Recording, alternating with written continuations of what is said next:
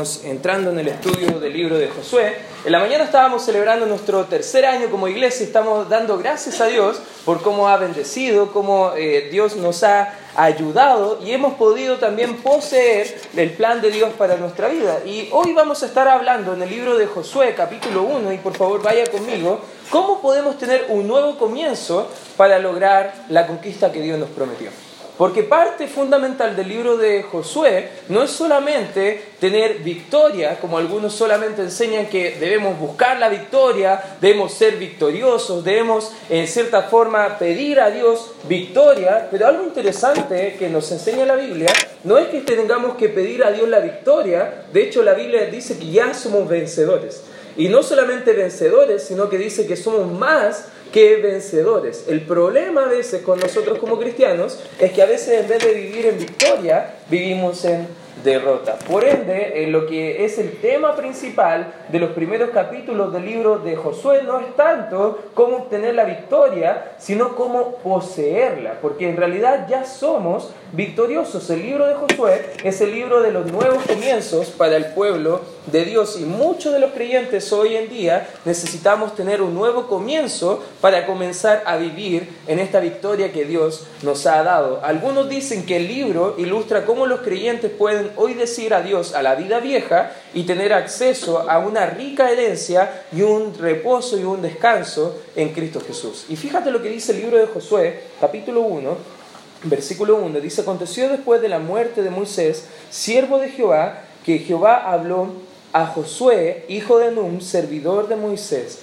Algo interesante que ya vimos la semana pasada, que el nombre de, de Josué simplemente significa Jehová es salvación. Dios cambió el nombre de, a Josué, no se llamaba Josué, se llamaba Oseas y le puso un nombre con un propósito. Dios nos da a cada uno de nosotros como cristianos propósitos bien definidos. Jesucristo es quien es nuestro Josué hoy en día. Es aquel que nos da la victoria, que nos dirige poniéndonos la norma de cómo vivir nuestra vida cristiana y Él mismo no solamente nos da la victoria, sino que Él mismo conquistó esa victoria que nos dio. Es algo muy interesante que lo podamos entender. ¿Qué estaba pasando? Usted recuerda el contexto, estábamos entrando ya a, a este estudio de la Biblia, pero si tú recuerdas qué estaba pasando, ellos estaban viviendo por 40 años en el desierto, vagando por la desconfianza que habían tenido ante el Señor, ellos se negaron a confiar en el Señor que Él les iba a dar la victoria. Por eso Dios,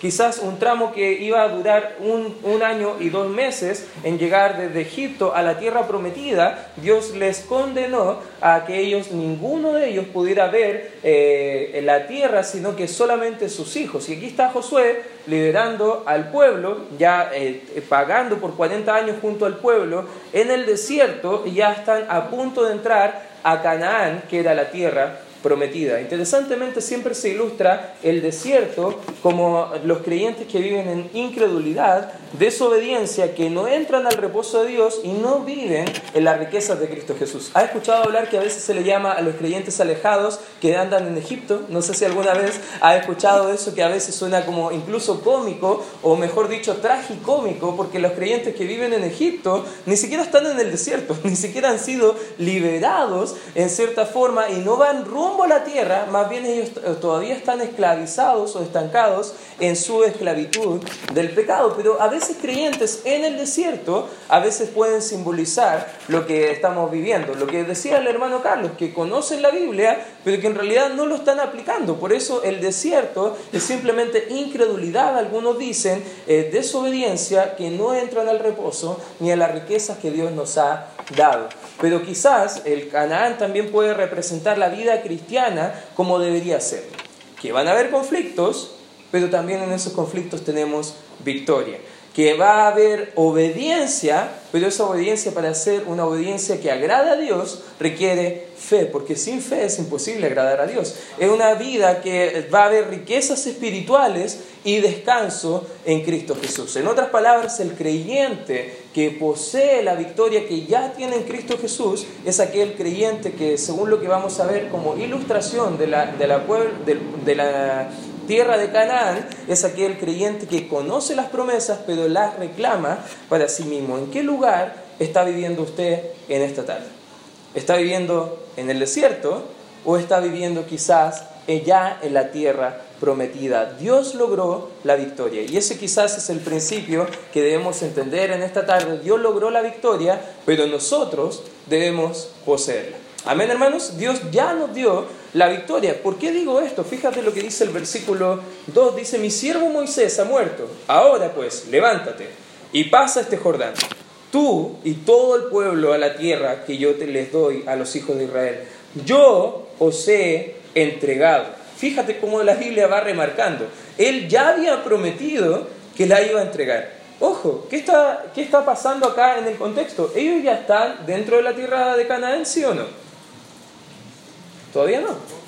Ellos están mirándola, ellos están observándola, pero interesantemente el Señor Jesucristo eh, a través, eh, acá en el escritor, vemos que dice, yo os he entregado. Dios ya había entregado la tierra a la nación de Israel, como lo había dicho Moisés, todo lugar que pisare la planta de vuestro pie. Versículo 4, desde el desierto y el Líbano hasta el gran río Éufrates, toda la tierra de los Eteos, hasta el mar, el gran mar, donde se pone el sol, será vuestro territorio.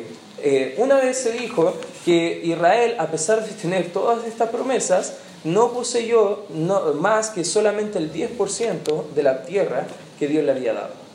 Interesantemente, todavía están esperando el cumplimiento de esta promesa que un día van a poseer todo este, este tracto de tierra que en esta porción de Josué están diciendo. Imagínate, ¿cuántas veces Dios nos ha dado la victoria completa, pero nosotros solamente estamos poseyendo una parte de esa victoria? Y eso es como vemos en nuestra propia vida espiritual que a veces está sucediendo en nuestra vida. Pero fíjate, y aquí quizás podemos ver cómo nosotros podemos eh, tener un nuevo comienzo. Y en primer lugar, hermano, una verdad que podemos ver desde el texto es que Dios anima al líder. ¿Cómo nosotros podemos tener un nuevo comienzo, hermano? Bueno, necesitamos liderazgo que sea animado por el Señor para animarnos a nosotros a poder vivir de acuerdo a los principios de la palabra de Dios. Fíjate el versículo número 3, dice, yo os he entregado, como lo había dicho, ¿a quién dice? A Moisés. El antiguo líder de Israel ya tenía esta promesa. Ahora Josué estaba siendo animado por Dios a vivir esta promesa. Y el versículo 5, fíjate cómo le anima a Dios a este líder. Dice, nadie te podrá hacer frente en todos los días de tu vida. Como estuve con Moisés, estaré contigo. No te dejaré, ni te desampararé. ¿Sabes que Dios había dado a Josué la comisión de lograr tres cosas? Desde el versículo 1 al 2. Vemos que debía introducir al pueblo a la tierra prometida, él debería derrotar a los enemigos que Dios ya le había dado en sus manos y también tenían que reclamar la herencia que ellos ya tenían, que Dios ya había prometido de antemano, no solamente a ellos, sino que ya desde Abraham en adelante era una tierra que Dios había dado. Para cumplir estos propósitos, Dios le animó y le dio tres promesas a Josué. Por ejemplo, en el versículo 3 al 4 vemos que Dios prometió entregar toda la tierra a Israel. Y eso es bien interesante porque Dios nos ha dado toda bendición espiritual en Cristo Jesús. Acompáñame al libro de Efesios, guarda tu espacio ahí en Josué capítulo 1, pero acompáñame rápidamente al libro de Efesios porque quiero que veas más o menos el paralelismo con este libro que es muy interesante. Efesios capítulo 1, versículo 3, dice la escritura, Fíjate, bendito sea el Dios y Padre de nuestro Señor Jesucristo. Fíjate que dice la Escritura que nos bendijo. A ver, acompáñame. ¿Qué dice que nos bendijo? ¿Con cuántas bendiciones? Con toda bendición espiritual en los lugares celestiales en Cristo. Algo interesante que a veces vamos a la iglesia y decimos, no, quiero ir a la iglesia para traerme una bendición. O a lo mejor, no, yo voy a hacer esta acción para tener una bendición. Hermano, no piense de mala forma, ya tenemos toda bendición espiritual en Cristo. Amén. Ya en Cristo Jesús tenemos todo lo que necesitamos. En Cristo Jesús tenemos fuentes de riqueza que sobreabundan espiritualmente hablando. Ya en Cristo tenemos victoria sobre el pecado. Ya en Cristo podemos ordenar nuestra vida a la manera de Dios. Ya en Cristo podemos estar derrochando y poder eh, ver cómo Dios ha dado a nosotros toda bendición espiritual. Pero ojo, no es en ti, sino que es en Cristo Jesús. Y eso es bien interesante. Vamos adelante, dice en Hebreos capítulo 6. Dice Dios, no retrocedamos. ¿Sabes que cuando Dios te está animando, te está diciendo una y otra vez, no mires atrás, no retrocedas, no pienses en, cierta forma como antes pensaban los incrédulos. No, tú como creyente, vamos adelante a la perfección. Y eso es algo que Dios estaba animando al líder Josué y le estaba diciendo, ¿sabes qué? La única, el único propósito que yo te estoy dando es simplemente ir adelante y reclamar la herencia que yo ya te da. Y a veces para nosotros, hermanos, a veces estamos mirando cosas del pasado, a veces estamos obsesionándonos con cosas que ya tenemos la victoria, pero Dios nos está diciendo en esta tarde, hermanos, miren hacia adelante y no vuelvan a mirar atrás. Hermanos, tomemos el compromiso en serio. Dios prometió en este tramo entregar en la tierra de Israel. Pero también Dios prometió otra cosa en el versículo 5. Fíjate el versículo 5 de Josué 1. Dice, nadie te podrá hacer frente en todos los días de tu vida. Como estuve con Moisés, estaré contigo. No te dejaré ni te desampararé. Interesantemente, el escritor de Hebreos, en el capítulo 13, versículos 5 y 6, acompáñame por favor ahí a esa cita, porque toma esta cita del Antiguo Testamento y fíjate lo que dice el versículo 5 y 6. Sean vuestras costumbres sin avaricia, contentos con lo que tenéis ahora, porque Él dijo, fíjate lo que dijo Él, no te desampararé ni te dejaré. Versículo 6, de la manera, eh, de manera que podemos decir confiadamente, el Señor es mi ayudador, no temeré lo que me pueda hacer el hombre. Hermanos, a veces luchamos con pecados que Dios dice, no tienes por qué luchar. No te dejaré ni te desampararé. Yo ya te di la victoria. Dios prometió a Josué la victoria sobre el enemigo. Hermanos, ¿cuántas veces nosotros tenemos enemigos no solamente de forma figurativa, espiritualmente hablando, como el pecado y Satanás, eh, el enemigo, sino que de verdad a veces tenemos lucha contra personas? ¿Cuántas veces has tenido a lo mejor un un, una diferencia de opinión o algo con alguna persona? ¿Sabes qué? Dios dice, mía la venganza, yo pagaré, dice el Señor. Él ya dio la victoria sobre los enemigos. Dios prometió la victoria sobre los enemigos a Josué y lo aplica a hoy incluso a nosotros como cristianos y podemos tener una fuente de aliento cuando estamos viviendo momentos difíciles que Dios nunca nos desampara ni nos deja. Amén hermanos, Dios nunca te va a dejar.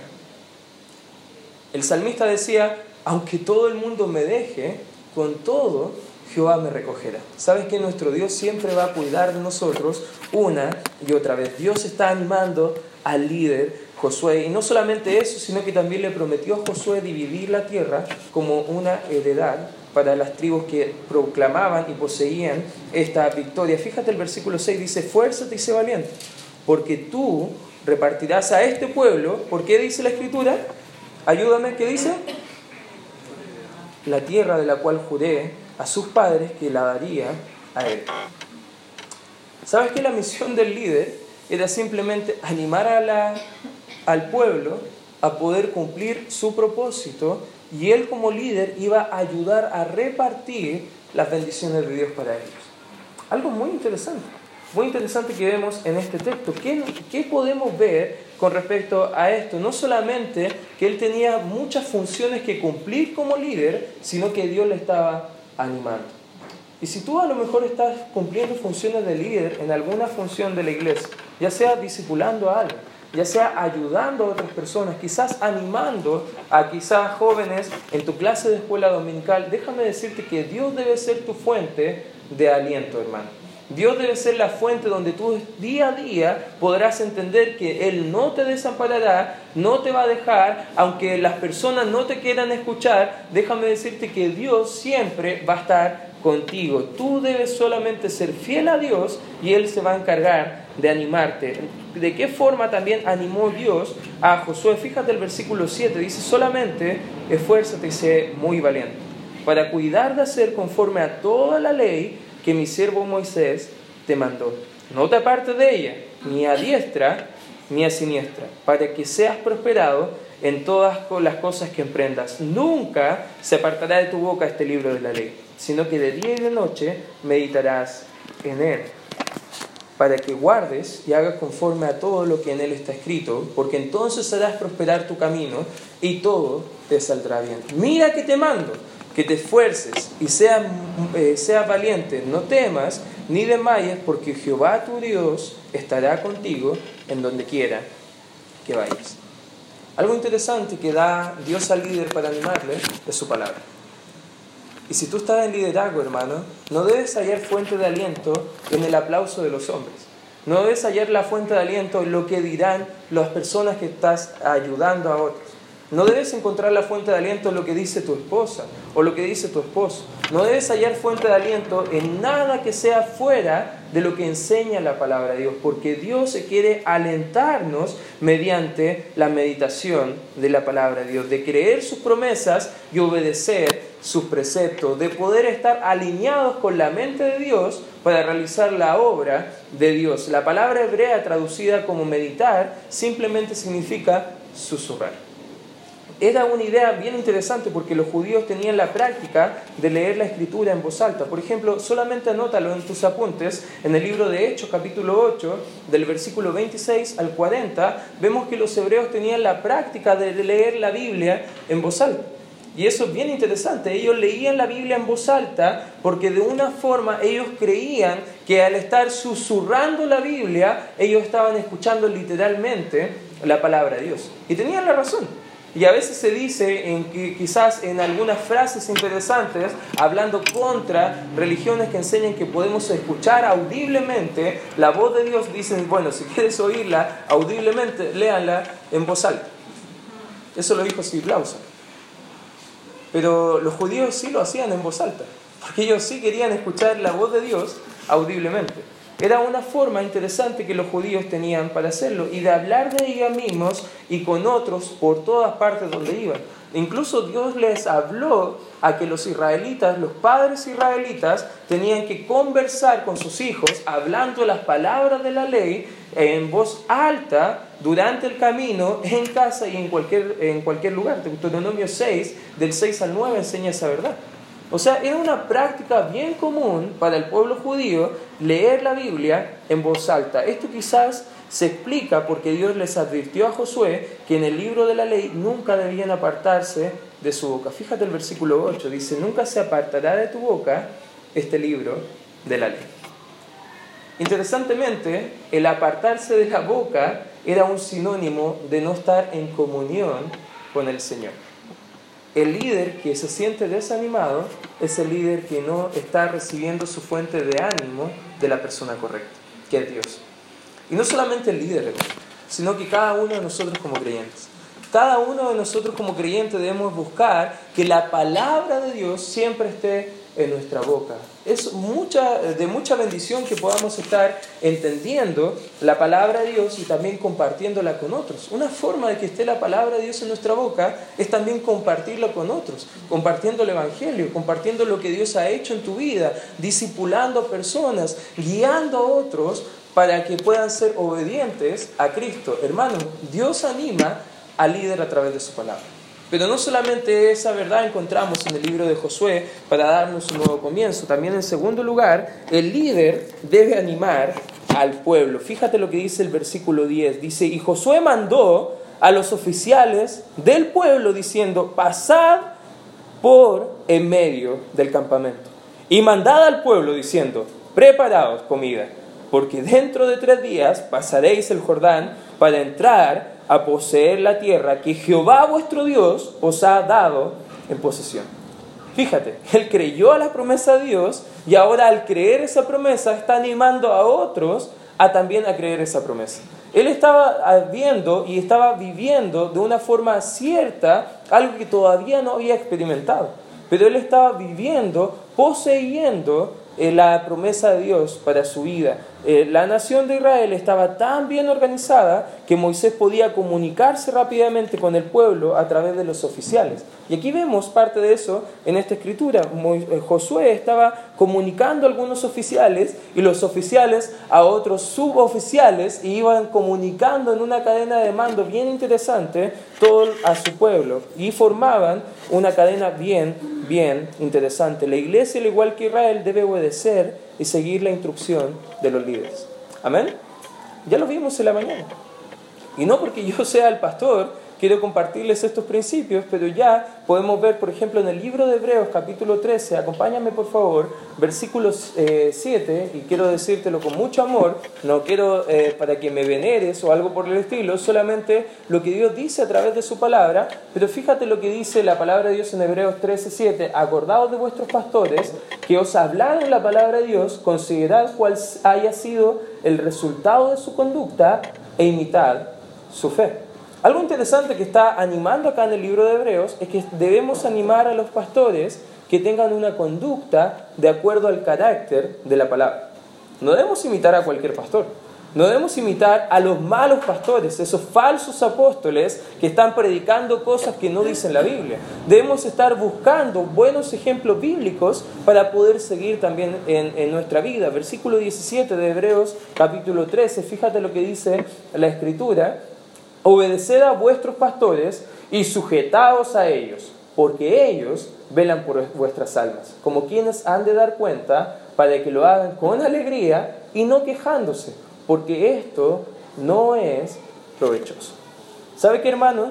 Esto no están escribiendo, el escritor de Hebreos no está escribiendo a pastores, está escribiendo a una congregación. Y está diciendo a la congregación, ¿sabes qué? Hay tanto beneficio de poner en práctica el ánimo que tu líder te está diciendo, de poner en práctica el consejo que Dios te está dando a través de ese líder, que tú corrijas lo que debes corregir, que actúes como debes de actuar. La iglesia, al igual que Israel, debe obedecer y seguir la instrucción de los líderes. Porque eso agrada al Señor. Amén, hermanos. Eso agrada a una obediencia, una sujeción que solo Dios puede ayudarnos a entender. Notemos que las palabras de Josué a sus líderes fueron palabras de fe y ánimo. Josué 1, versículo 11 dice, eh, pasad por el medio del campo, del campamento, perdón, y mandad al pueblo diciendo, preparaos comida, porque dentro de tres días pasaréis el Jordán para entrar a poseer la tierra que Jehová vuestro Dios os ha dado en posesión. Cuando confiamos en las órdenes de los líderes espirituales, podemos tener dividendos espirituales también en nuestra vida. Cuando alguien te dice, ¿sabes qué hermano? Lo que estás haciendo solamente va a traer destrucción a tu vida, aléjate de eso, sigue el camino de Dios, ¿sabes qué? No es de beneficio para el pastor, no es de beneficio para la persona que te disipula, no es de beneficio para la iglesia, es beneficio principalmente para ti. Amén hermanos. Cuando tú eres obediente al Señor, también estás teniendo beneficios en tu propia vida espiritual. El líder anima al pueblo. Dios anima al líder, el líder anima al pueblo y fíjate en el tercer principio, el pueblo ahora anima a su líder. Versículo 13, acordado de la palabra que Moisés, siervo de Jehová, os mandó diciendo, Jehová vuestro Dios os ha dado de reposo y os ha dado esta, esta tierra, vuestras mujeres y vuestros niños y vuestros ganados quedarán en la tierra que Moisés os ha dado a este lado del Jordán, más vosotros todos los valientes y fuertes pasaréis armados delante de vuestros hermanos. Fíjate, acá Josué estaba animando, estaba motivando, estaba como el entrenador de fútbol antes de entrar a la cancha, diciendo, chicos, vamos a salir y todos los que de River ya van a estar ahí empecinados en querer derrotarnos y nosotros como de boca, ya no estoy hablando mucho, ya todos quedaron con la gana a lo mejor de ver el partido del día de hoy, pero imagínate el, DT de, de, Boca o el DT de River, que estaba antes arengando a sus jugadores para poder entrar y derrotar al enemigo. Josué estaba así, diciendo, ¿cuántos son valientes? ¿Cuántos son fuertes? Sabes que Dios ya nos dio la victoria. Estaba animando al pueblo. Versículo 15, hasta tanto que Jehová haya dado reposo a vuestros hermanos como a vosotros, y que ellos también posean la tierra que Jehová vuestro Dios os les da. Y después volveréis vosotros a la tierra de vuestra herencia, la cual Moisés, siervo de Jehová, os ha dado. Aquí vemos mucho ánimo del líder al pueblo, pero fíjate el versículo número 16. Entonces respondieron a Josué, diciendo, nosotros haremos todas las cosas que nos has mandado, e iremos a donde quiera que nos mandes. De la manera que obedecimos a Moisés en todas las cosas, así te obedeceremos a ti. Solamente que Jehová tu Dios esté contigo. ¿Cómo estuvo con Moisés? Cualquiera que fuere rebelde a tu mandamiento y no obedece a tus palabras en todas las cosas que le mandes, que muera. Solamente que te esfuerces y seas valiente. Imagínate. Dios estaba animando al líder. El líder le estaba animando a ellos como pueblo. Pero el pueblo, interesantemente, al ser animados por el líder, estaban luego animando también a su líder. Es bien interesante cómo Dios actúa en la obra del Señor. Y necesitamos entender que si hay algo que Dios nos ha prometido cumplir y llevar a cabo la gran comisión, hermanos, debemos entender que esa es una victoria que ya Dios nos dio. Amén, hermanos. Solamente debemos esforzarnos, ser valientes, poseer la, la, garantía que Dios nos ha dado de llevar a cabo su misión, probablemente los que respondieron a Josué fueron todos a quienes él había dirigido antes y en realidad es de mucho ánimo para nuestra vida entender que un buen liderazgo no solamente va a animar a otros, sino los que son animados van a animar también a otros. Amén. Una iglesia que crece no es una iglesia que llena asientos sino es una iglesia que está realizando la obra del Señor a donde quiera que vaya. ¿Cómo lo animaron, hermano? Lo animaron asegurándole que podían contar con su obediencia. Versículo 16 al versículo 17 dice, entonces respondieron a Josué diciendo, nosotros haremos todas las cosas que nos has mandado. ¿Sabes qué? Cuando tú tienes un hijo obediente, da ánimo a tu vida. No sé si padres, te gustaría que tu hijo fuera obediente en todo. Amén. De la misma forma, Dios quiere que seamos obedientes como hijos suyos. De la misma forma que en todo podamos sentir la confianza de que cuando damos un consejo, tú seas presto a poner en práctica ese consejo. No tenían planes ocultos ni pidieron concesiones de ninguna clase para poder obedecer. A veces la gente puede venir a la iglesia y puede decir, ya, yo voy a obedecer al consejo de Dios, pero si Dios me bendice de esta forma. No sé si alguna vez has escuchado gente que ha hecho mandas al Señor, ya, voy a cumplir este sacrificio, voy a hacer esto, pero voy a decirle al Señor que este sacrificio va a ser como un trueque porque yo quiero esto de parte del Señor. Hermanos, Dios no funciona así. La iglesia no funciona así. El ministerio no funciona así. Gente no tenían planes ocultos. Ellos solamente obedecieron todas sus órdenes e irían a donde quiera que Él los iba a enviar. La iglesia actual no le haría nada de daño tener esa misma clase de compromiso con su liderazgo. Amén, hermano. A la iglesia no le haría nada de mal tener un compromiso así de fuerte. Hay que repartir folletos, ahí estaré. Hay que disipular personas, yo quiero ser el primero en estar dispuesto a hacerlo. Hay que realizar algún servicio especial, yo quiero ser parte de eso. Hermanos, debemos ser obedientes a la dirección que Dios nos está dando a través de los líderes. Con demasiada frecuencia somos como los hombres descritos en Lucas capítulo 9. Acompáñame por favor, Lucas capítulo 9. Lucas capítulo 9, versículo 57. Mira, acompáñame. Lucas capítulo 9, versículo 57 en adelante. Lucas capítulo 9 versículo 57 dice, yendo ellos, uno le dijo en el camino, Señor, te seguiré a donde quiera que vayas. Y él y le dijo Jesús, las zorras tienen guarida y las aves de los cielos nidos, mas el Hijo del Hombre no tiene dónde recostar la cabeza. Y otro dijo, sígueme. Y, él le dijo, Señor, eh, déjame que primero vaya y entierre a mi Padre. Jesús le dijo, deja que los muertos entierran a sus muertos y tú ve y anuncia el reino de Dios. Entonces también dijo otro, te seguiré Señor, pero déjame que me despida primero de los que están en mi casa. Y Jesús le dijo, ninguno que poniendo su mano en el arado mira hacia atrás es apto para el reino de Dios. A veces somos como estos hombres. Dios nos está diciendo simplemente obedece y te bendeciré. Y algunos de nosotros estamos, pero Señor, déjame cumplir esta función primero, deja ordenar mi vida un poquito, déjame a lo mejor eh, despedirme de la familia, déjame a lo mejor pagar mis deudas, déjame hacer esto, déjame hacer esto otro y luego te voy a ser obediente. Hermanos, Dios no funciona así. Dios quiere nuestra obediencia incondicionalmente. Amén, hermanos. Dios quiere nuestra obediencia total. Le animaron asegurándole que podían contar con su obediencia sin importar el costo. También lo animaron orando por él. Fíjate, vuelve conmigo al libro de Josué, capítulo 1, versículo 17. De la manera que obedecimos a Moisés en todas las cosas, así te obedeceremos a ti. Solamente que Jehová tu Dios esté contigo como estuvo con Moisés. Lo mejor que podemos hacer, hermanos, es orar por otros. Aquí lo que normalmente un, un, escritor llegó a decir es que en cierta forma el versículo 17 era como una expresión pública de labios de las oraciones que ellos ya habían tenido por mucho tiempo previamente a entrar a la tierra de Canaán. El pueblo pudo decir unánimemente, te vamos a seguir y hemos estado orando para que tú seas exitoso. Porque si no eres exitoso, literalmente vamos a morir. Y no queremos morir, queremos tener la victoria. Lo animaron. ¿Sabes qué? Cuando lo mejor que podemos hacer es orar diariamente por las personas, por la gente, por los líderes. ¿Cuándo fue la última vez, hermanos, que oraste por tu pastor? ¿Cuándo fue la última vez que oraste por la persona que te disipula?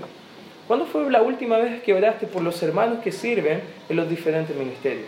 Quizás en la música, quizás en salacuna, quizás con los niños. Hermanos, debemos orar por la gente que está sirviendo en la iglesia. Amén, hermanos.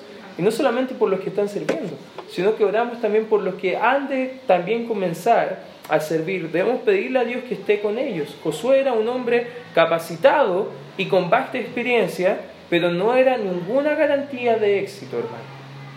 A veces los más capacitados son los primeros en abandonar la carrera. Debemos orar por los hermanos. ¿Sabes qué? El que piensa estar firme, dice la Escritura, mira que no cae. Hermanos, los creyentes que están acá adelante, y me incluyo dentro de eso, no somos superhéroes espirituales. También tenemos luchas, también tenemos tentaciones. Pero hermanos, necesitamos sus oraciones. Necesitamos que nos animen de esa forma. No solamente le animaron de esa forma, pero también lo animaron asegurándole que su obediencia era cuestión de vida o de muerte. Versículo 18, cualquiera que fuera rebelde a tus mandamientos y no obedeciera a tus palabras en todas las cosas que le mandas, que muera. Solamente que te esfuerces y sea valiente. Si el pueblo de Dios viviera la obediencia como un asunto de vida o muerte hoy, cuánto crecería la iglesia y cuánto avanzaría con la palabra del Señor hasta lo último de la tierra. El problema es que no consideramos este asunto de la obediencia como algo debido de muerte. Pero tristemente, por eso muchos cristianos viven en el desierto y no viven en Canaán. Muchos cristianos viven eh, vagando sin rumbo, sin dirección, en vez de someterse a lo que Dios quiere que vivan en sus vidas. Hermanos, podemos ver aquí un asunto de obediencia más allá de lo que imaginamos. Si el pueblo de Dios hoy viviera la obediencia a Cristo como un asunto de vida o muerte, nuestro ministerio al mundo perdido sería radicalmente diferente, hermanos. Sería muy diferente a lo que vemos hoy en día en las iglesias. Obedecemos la orden del Señor cuando estamos de ánimo de hacerlo. No sé si alguna vez te has sentido de ánimo de leer la Biblia y lo has hecho, pero ¿qué pasa cuando no tienes ánimo? No la leemos. ¿Qué pasa cuando tienes ganas de orar? Lo hacemos. Pero cuando no tenemos ánimo, no lo hacemos. Hermanos, eso es vivir en emociones y no en convicciones. Dios no quiere una obediencia determinada en tu ánimo, Dios quiere una obediencia independientemente de las circunstancias. Obedecemos a veces si es conveniente para nosotros y si podemos obtener algo a cambio. Pero con soldados así, hermanos, nunca se va a ganar ninguna guerra. ¿Cuántos soldados que dicen, no, vamos a ir a la guerra, pero si empiezan a disparar feo, nosotros no volvemos? ¿Has escuchado un ejército así? Fracasa. Josué quería soldados que estuvieran comprometidos con la causa. Y para tener un nuevo comienzo, hermanos, en nuestra vida, te hago la pregunta, ¿cuán comprometido estás con la causa de Cristo? ¿Cuánto comprometido estás con la palabra de Cristo? ¿Cuán comprometido estás con Cristo mismo, hermano? Porque en realidad tenemos una vida ya en victoria. Solo debemos poseerla. Dios ya nos dio la victoria. Tenemos toda bendición espiritual en los lugares celestiales en Cristo Jesús. La palabra de Dios nos recuerda que el Señor es nuestro amparo y nuestra fortaleza. Amén. Dios anima a su pueblo diciéndote, esfuérzate y sé valiente. Y si hemos de conquistar al enemigo, reclamar nuestra herencia en Cristo, debemos tener fortaleza espiritual y valentía espiritual. Hermano, esfuérzate. Ten, fortaleza en el, en el Señor diciendo, voy a lograr lo que prometí al Señor. Muchos creyentes caen en sus promesas porque no tienen convicción ni tienen valentía en cumplir sus promesas. El primer paso para ganar la batalla y reclamar nuestra herencia en Cristo es dejar que Dios nos anime y que después nosotros animemos a otros. Un ejército desanimado jamás será victorioso. Nosotros somos el pueblo de Dios. Amén, hermanos. Somos el pueblo, Él es el buen pastor, Él da sus órdenes a nosotros y nosotros debemos ser obedientes a lo que Él ha dicho. Pero hermano, si quieres tener la fuente de bendición, te doy tres principios. Hay liderazgo que Dios está animando. Ese liderazgo te está animando a ti. Pero tú debes animar al líder siendo obediente a Dios, siendo obediente y sujetándote a lo que Dios quiere para tu vida, hermano. Eso va a ser lo que te va a ayudar a tener la victoria espiritual. ¿Quieres tener eh, la vida victoriosa como cristiano? Amén o no, hermanos. Solamente te animo que te esfuerces y que seas valiente. No temas ni desmayes, porque ¿sabes quién estará contigo? Nuestro Señor. Y te quiero animar a que hoy sea el día que tú digas, ¿sabes qué? Toda la vida pasada, divagando quizás en mi vida espiritual, quiero dejarla atrás, hoy quiero tener un nuevo comienzo y comenzar a vivir en victoria en Cristo Jesús. Y te quiero desafiar, hermano, créele en el Señor. El Señor ya te ha dado la victoria. Solamente tú tienes que poseer esa victoria y vivir en victoria. Hermanos, somos más que vencedores por medio de aquel que nos amó. ¿Crees eso, hermano? empieza a vivir en victoria. Gracias Padre Celestial por este tiempo estudiando tu palabra, Señor. Gracias por lo bueno que has sido con nosotros, Señor. Y te ruego que tú nos ayudes, nos animes y puedas ayudarnos a vivir en victoria como tú has prometido que nos la darías, Señor. Gracias Padre Celestial por este mensaje y ayúdanos a tomar compromisos para tu gloria y tu honra. En Cristo Jesús.